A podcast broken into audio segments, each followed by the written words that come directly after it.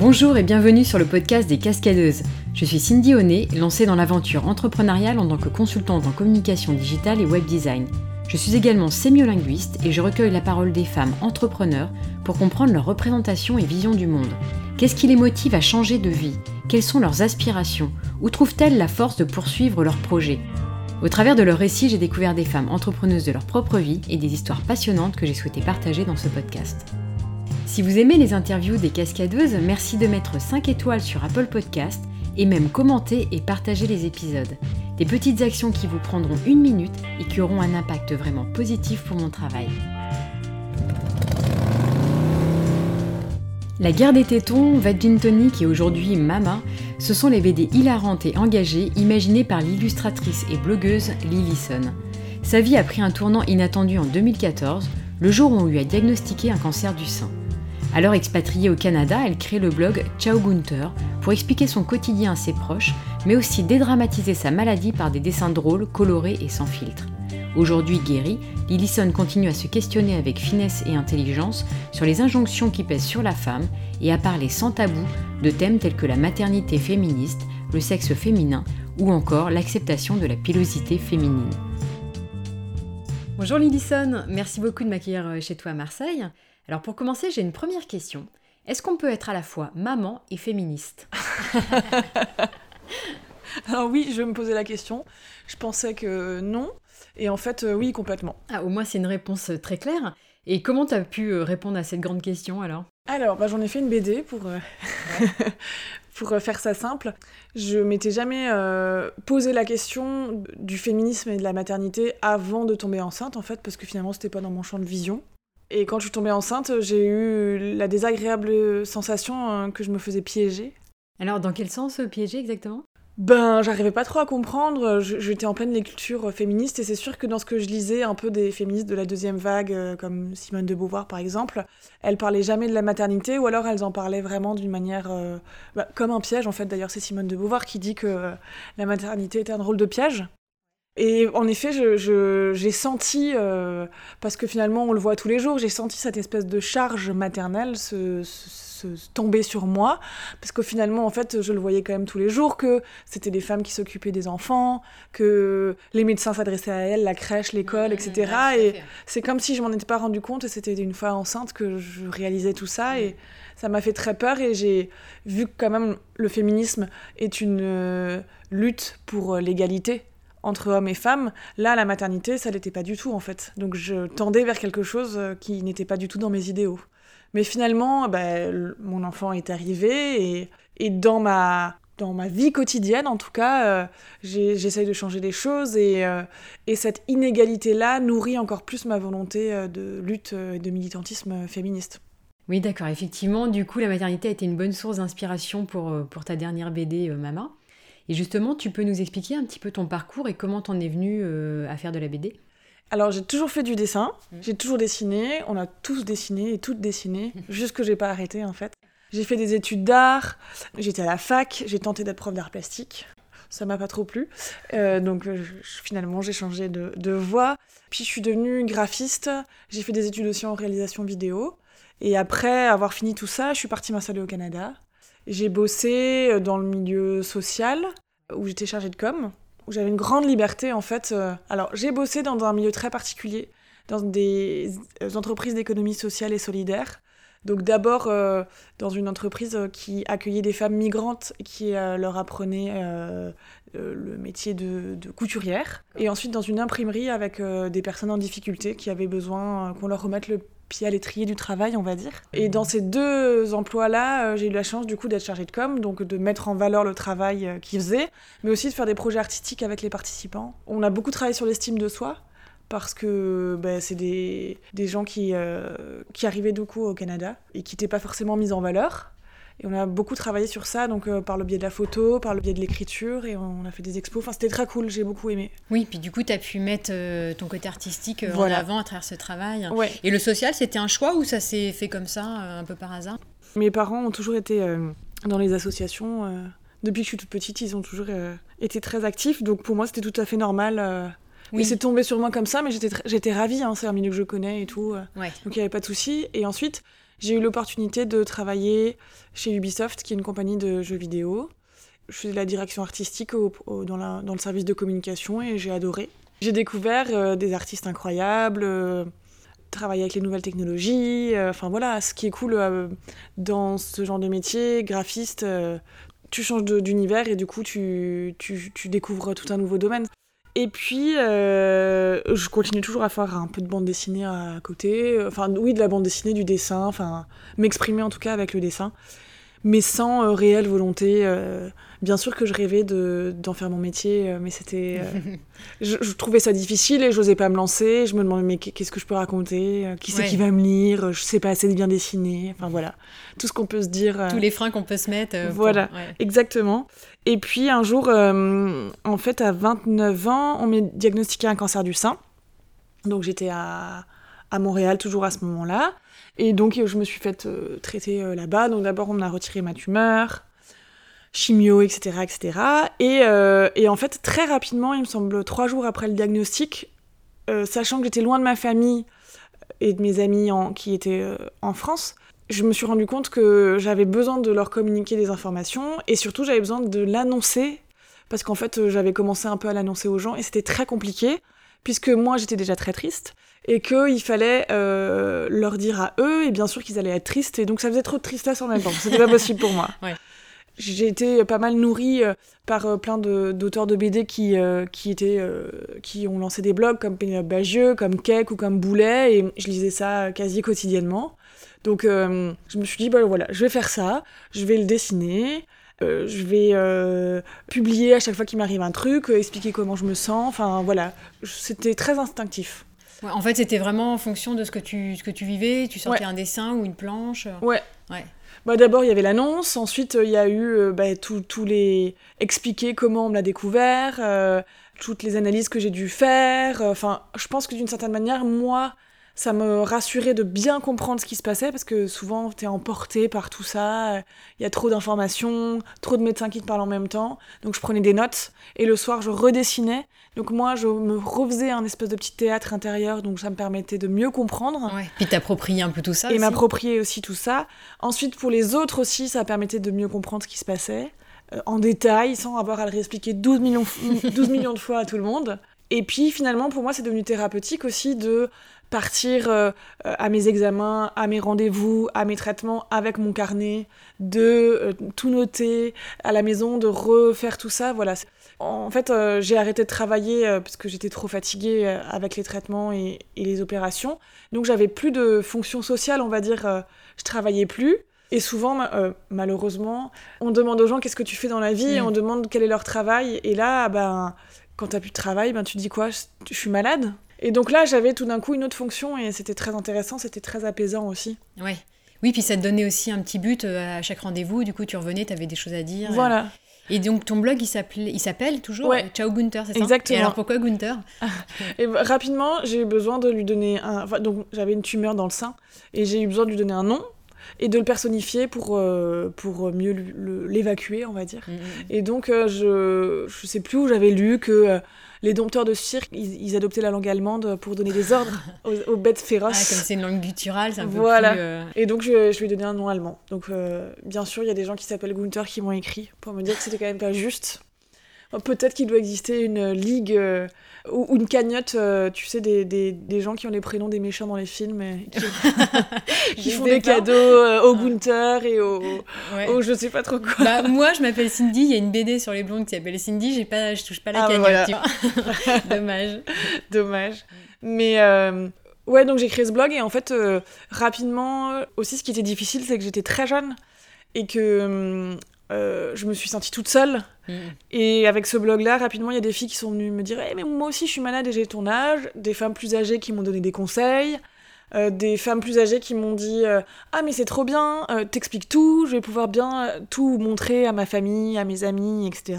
Euh, des gens qui juste avaient envie de suivre la BD, comme ça. Mm, mm, mm. Euh, des, professionnels, des professionnels de santé aussi qui ont commencé à, à, le montrer à leurs patientes et à se dire qu'en effet, peut-être que dans certaines de mes explications, ils pouvaient m'apporter leur aide puisque ben, j'avais besoin de faire relire certaines choses. Oui, donc, euh, pour que ce soit quand même euh, proche euh, voilà.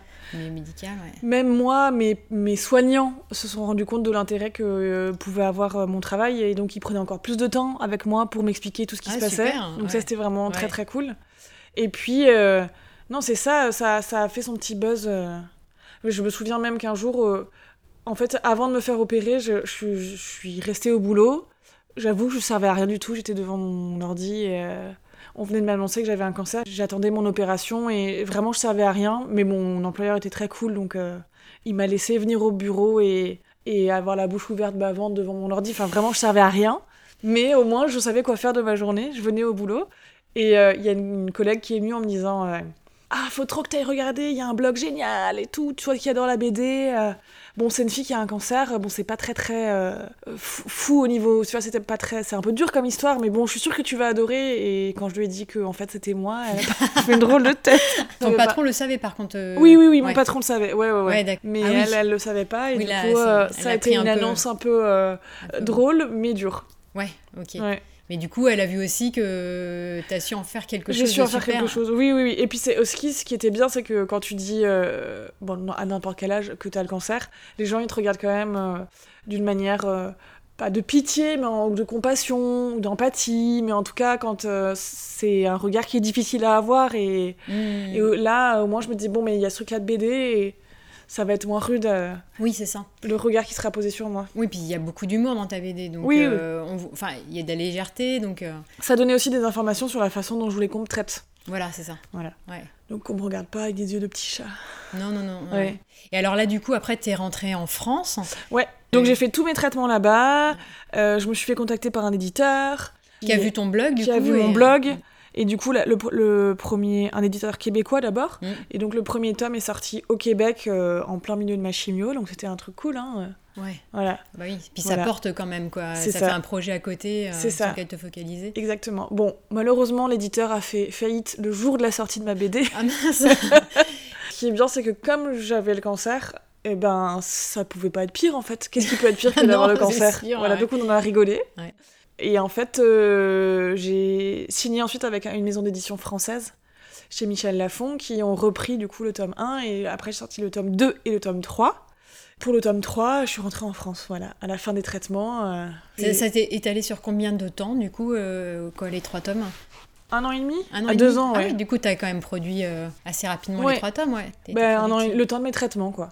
Ouais, d'accord, ok. Voilà, un peu plus peut-être, ouais. J'ai eu un an et demi de traitement, et du coup, euh, au bout des un an et demi, on a eu envie de changer, et du coup, on a décidé de rentrer, de rentrer en France. Mm, mm, mm. À Marseille. À Marseille, ouais. Du Je suis de. Strasbourg, mais euh, voilà. Ouais, mais Marseille. Envie ouais. de changement. Envie de soleil. envie Exactement. de- autre chose aussi, quoi. Exactement. Et alors maintenant, euh, quels sont tes projets euh, sur, sur quoi tu travailles Quand suis rentrée, il y avait vraiment cette question est-ce que je peux continuer à faire de la BD Est-ce que je suis capable Mm. de parler d'autres choses? Et en fait, rapidement, moi, j'ai eu envie de parler d'autres euh, sujets. Ouais. Enfin, j'avais vraiment euh, ancré dans mon quotidien euh, cette euh, pratique du dessin, euh, cette capacité d'analyse. Mm. Et en fait, rapidement, on est venu chercher pour pas de la bande dessinée à proprement parler, mais euh, pour travailler avec des labos, euh, des hôpitaux. euh, avec l'Institut Curie, pour de la vulgarisation scientifique en fait. Ils ont compris que j'étais capable d'avoir un discours qui était proche des patientes, puisque j'avais été une patiente Mm, mm, que j'étais capable d'expliquer les choses de manière très simple, tout en étant juste. Et donc euh, j'ai commencé à avoir plein de contrats. euh, Mais alors, du coup, des vidéos, c'est ça Enfin, Non, du dessin, Ah, du dessin, ouais. mais de la vidéo aussi. Ouais, parce que j'ai vu quelques vidéos, c'est un autre exercice encore. euh, Ouais, mais comme j'avais un peu étudié ça et que c'est des vidéos qui mélangent, euh, qui mélangent du dessin, de l'animation. et donc, ouais, la réalisation, j'en avais déjà faite, donc c'était Ouais, bien. Super projet, quoi. Du coup, voilà. c'est à la croisée de, de tout ce que de tout quoi. ça, ouais, ouais. Ouais.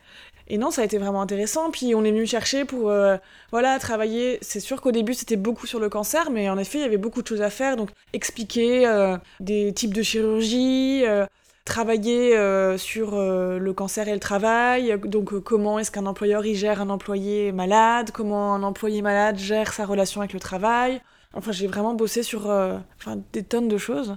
Et puis, en fait, moi, de mon côté, j'ai- commencé une nouvelle BD qui s'appelait Vagin Tonic, Mhm. et chez Casterman cette fois-ci, Ouais. où j'ai travaillé sur euh, la relation euh, au corps et sur la connaissance des femmes de leur corps. Ouais. Et du coup, le fait de travailler, qui était en, totalement, en totale continuité avec euh, mon travail sur le cancer, hein. c'est juste qu'en étant très médicalisée, je me suis rendu compte que je ne connaissais absolument pas mon corps Ah ouais, d'accord. et que euh, j'avais envie d'aller dans, ce, dans cette voie-là, de découverte, on va dire, avec aussi euh, cet éveil euh, au féminisme, puisque avant, je pense que j'étais un peu confite dans mon statut de blanche éduquée, d'un milieu pas défavorisé, et le fait d'être malade, ça m'a démoulée, on va dire, Mhm. et je, ça ça m'a ouvert les yeux sur l'inégalité, et surtout sur les violences euh, qui sont induites par ces inégalités. Et donc, euh, cette nouvelle BD-là, euh, quand elle est sortie, elle m'a permis aussi euh, de- d'avoir des nouveaux contrats, des nouvelles demandes, cette fois-ci, plus dans euh, le féminisme et avec des organismes qui travaillent sur l'égalité ou, ou contre les violences faites aux femmes. Ouais, d'accord. Ouais, t'es Voilà. vraiment sur les deux, euh, les Sur deux les- dimensions, quoi, Voilà. les deux univers. Exactement. Et, et là maintenant, tu es devenue maman Mhm. euh, et tu as fait une BD du coup sur, sur la maternité et, euh, et tu as d'autres projets en, en- en tête? Je viens de commencer un travail sur le poil, Mhm. donc sur l'injonction de- du non-poil chez la femme. Ouais. Et, euh, Grand sujet. Grand sujet, voilà. Euh, donc euh, je viens, je viens de commencer, je viens de terminer mes lectures, euh, je continue. Enfin, ce qui est très intéressant avec ces projets-là, c'est que j'ai l'impression à chaque fois que c'est des mini-thèses. Ouais. Il y a vraiment tout un travail de documentation, de recherche, de rencontres. Pour celui sur la déconstruction de l'instinct maternel, j'ai rencontré une sociologue avec qui on a beaucoup parlé de super. la PMA, de la GPA, de la différence entre parents et géniteurs. Enfin, j'adore. J'ai rencontré des familles qui étaient pas hétéronormées. Une fille qui est partie en, en Espagne pour faire un don de ovocytes. Enfin, vraiment, c'est génial. Ça m'ouvre sur plein, plein de choses. Et, euh, Mhm. et chaque fois, à chaque, chaque fois, je passe vraiment euh, quasi un an sur euh, une thématique à vraiment la pousser. Et Ah ouais, aller, en immersion totale pour connaître le sujet, en tout cas Pour connaître que- le ouais, sujet à fond. pour et, connaître puis, le sujet à fond. et après, comment te vient l'inspiration justement pour, pour faire une BD Tu notes des idées au fur et à mesure Ouais, dans, mon téléphone, j'ai une liste de toutes les BD que j'aimerais faire. il, se ra- il se rajoute des choses ou il s'en enlève d'autres à, certains moments. Mais après, c'est très euh, organique. Enfin, je veux dire, euh, j'ai débuté avec mon cancer du sein. Enfin, quand je raconte l'histoire, elle, elle est sincère et elle se tient, en fait. J'ai découvert euh, que, par le biais de cette maladie, que je ne connaissais pas mon corps. Mhm. Euh, Je me suis posé des questions euh, euh, sur le, le corps de la femme alors que moi, on, on m'enlevait mes seins. Enfin Mhm. voilà, tout ça se tient. Ensuite, euh, justement, cet éveil au féminisme, elle m'a conduit après à me positionner par rapport à ma- mon statut de mère. Donc j'ai travaillé sur Ouais, bien sûr, la maternité il y a une et voilà. complètement logique. Et ainsi hein. de suite. Et donc le poil, c'est en fait choisir une injonction qui est faite aux femmes pour la décortiquer et Mm. essayer de comprendre. Mais il y en a tout plein d'autres. Mais je Oui. trouve que c'est celle-ci qui m'intéressait. Oui, puis elle est, elle est rigolote, enfin, elle est aussi un peu provocatrice. Voilà. est, euh, Et puis sachant aussi que moi, pendant ma chimio, j'ai perdu tous mes poils. Il y a aussi Oui, euh, tu l'as quelque vécu chose- aussi. Je l'ai vécu de, voilà. Ouais. J'ai trouvé ça. Là, t'as pas eu le choix pour le coup. Là, j'ai pas eu le choix. J'aurais bien voulu les garder, Mais, mais, non, mais bon, voilà, voilà. c'est ça. Du coup, c'est un, des moments de la vie où t'aimerais les avoir finalement Voilà, exactement. quand t'es une femme.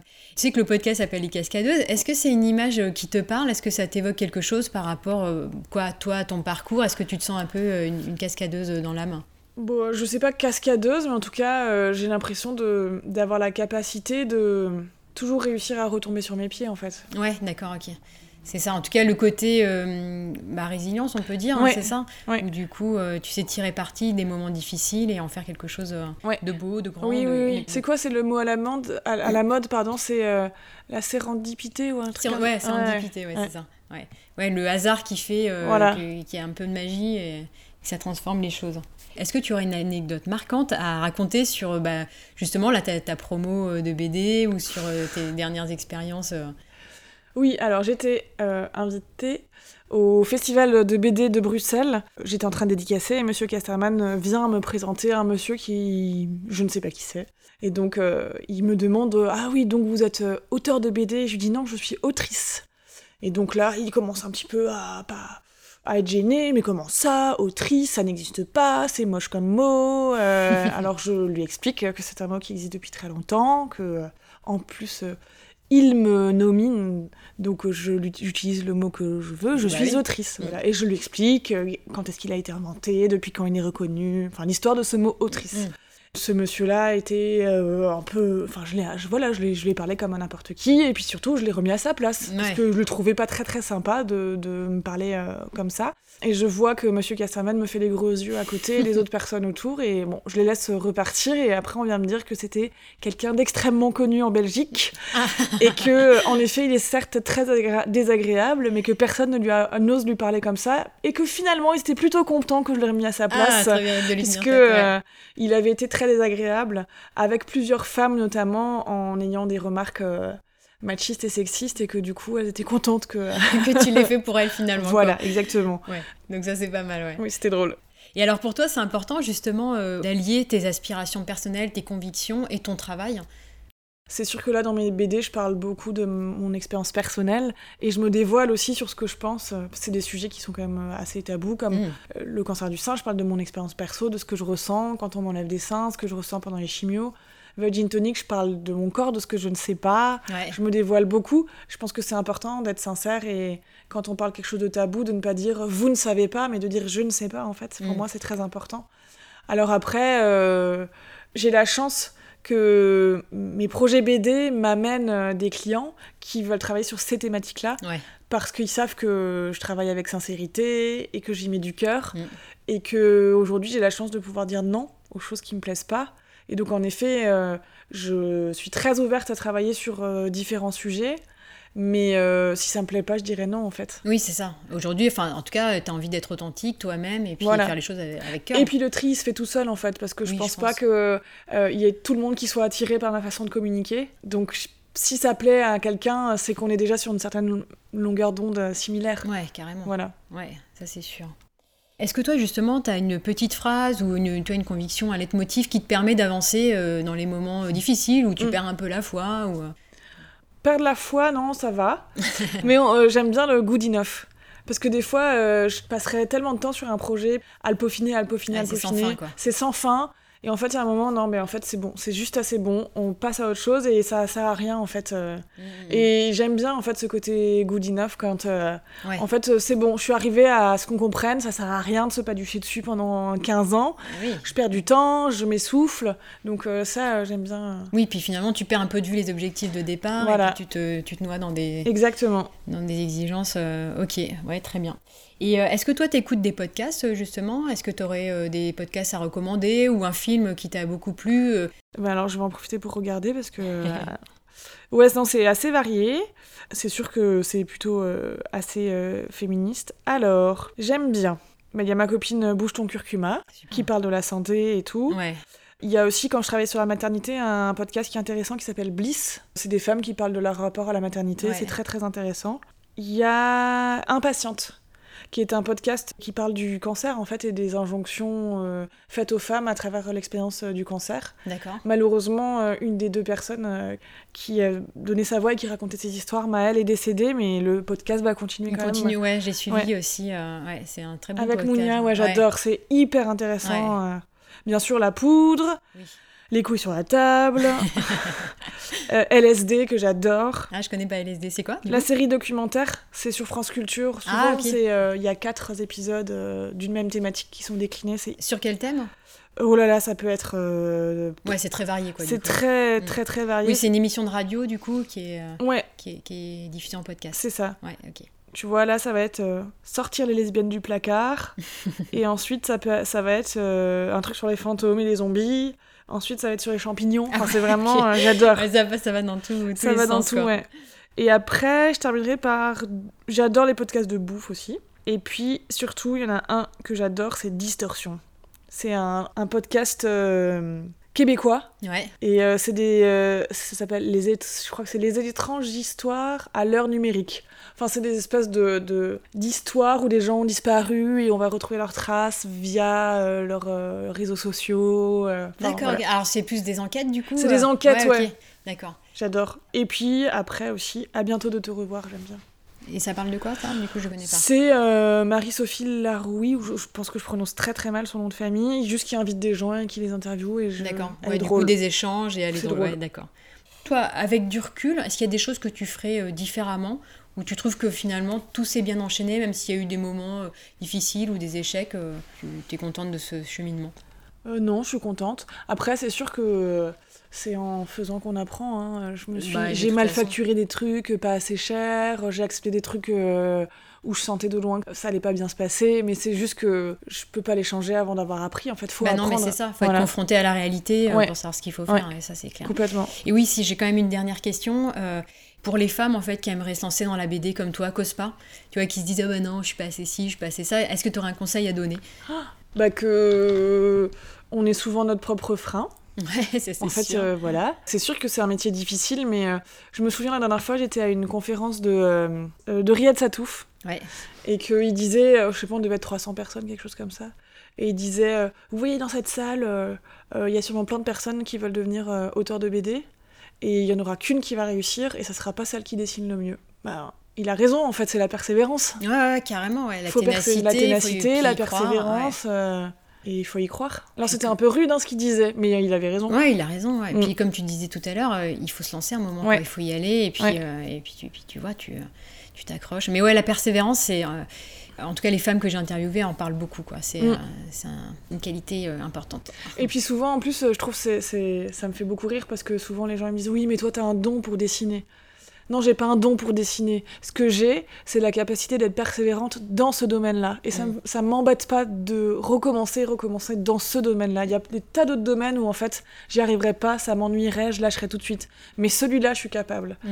Et s'il y a un don, je crois que c'est ça en fait. Parce que je veux dire, je suis pas née en sachant dessiner. Mm. Enfin, tout ça, c'est un travail. Et quand on dit t'as un don, je trouve que c'est un peu renier tout le oui, travail c'est un qu'il y peu facile, quoi. Voilà. Parce que derrière, il y a du boulot, il y a des heures passées à faire Exactement. et à défaire. Que ça soit dans le sport, que ça soit sûr, ouais. dans n'importe quel euh, euh, geste entrepreneurial, en fait, euh, Mhm. de lancement d'une boîte, etc. Enfin, voilà. Ça s'improvise pas. Et puis après, il y a un truc aussi, c'est que c'est bien aussi d'avoir un moteur, des convictions qui nous poussent à vouloir faire les choses et, et qui nous aident à avoir cette persévérance, justement. Quoi. Le Ouais. petit moteur qui dit, bah ouais, mais ça a du sens ce que je fais. Et Oui, ça donne de la sincérité aussi. voilà, c'est Ouais. ça, ouais. Bon, bah super. Bah écoute, merci beaucoup. Merci à toi. Et je te souhaite un très beau succès pour ta BD euh, Mama. À bientôt, Lillison.